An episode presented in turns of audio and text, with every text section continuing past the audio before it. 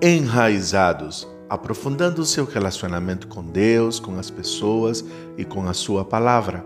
Romanos, capítulo 12. Nesta porção das Escrituras, o apóstolo Paulo agora nos convida a responder de forma prática à revelação do amor, da graça, da misericórdia e da justiça de Deus nos primeiros 11 capítulos.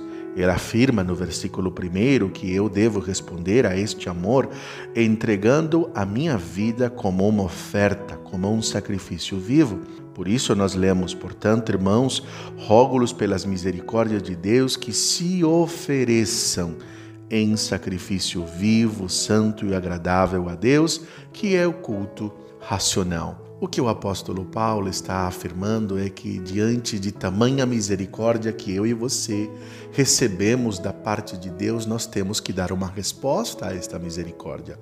E qual é a resposta que eu vou dar? Eu voluntariamente agora vou oferecer a minha vida como uma oferta a Deus. Jesus se ofereceu como oferta.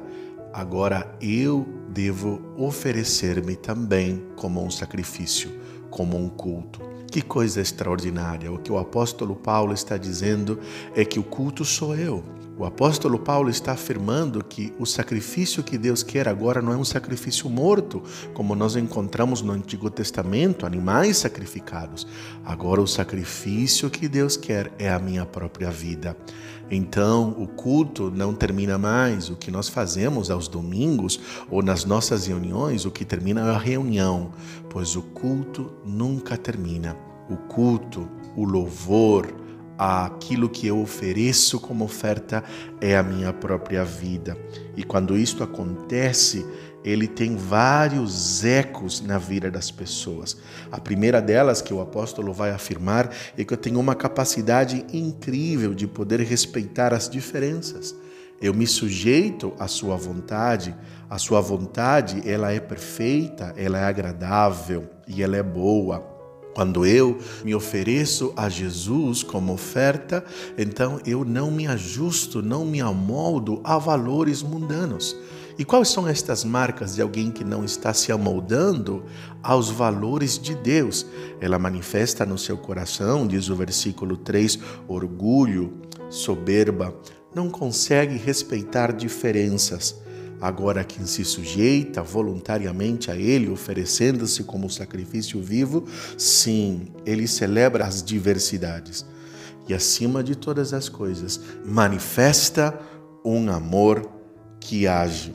E este amor, ao agir, de acordo com o que nós encontramos do versículo 9 em diante, ele tem inúmeras marcas, como, por exemplo, nos apegamos a uma sinceridade, nos apegamos a uma dedicação e honra uns aos outros, temos paciência na tribulação, somos fervorosos no espírito, compartilhamos com os outros o que nós temos, manifestamos uma mesma atitude, preferimos dar honra àqueles que estão dentro da nossa casa, não retribuímos mal com mal, recusamos toda vingança, somos abençadores, nos alegramos com aqueles que se alegram e choramos com aqueles que choram. O que o apóstolo Paulo está dizendo que quando nos oferecemos ao Senhor como oferta e como aroma agradável, a nossa vida é diferente. Você pode perguntar-se, mas o que acontece então? Por que, que tantas pessoas não vivem desta maneira? porque muitos ainda não nos oferecemos de verdade ao Senhor como oferta. É isto que o apóstolo Paulo vai dizendo o tempo todo em Romanos capítulo 6, dizendo: Agora eu preciso me oferecer a Ele, eu preciso me consagrar. Muitas pessoas já receberam a salvação, mas ainda elas não se ofereceram, elas não se consagraram.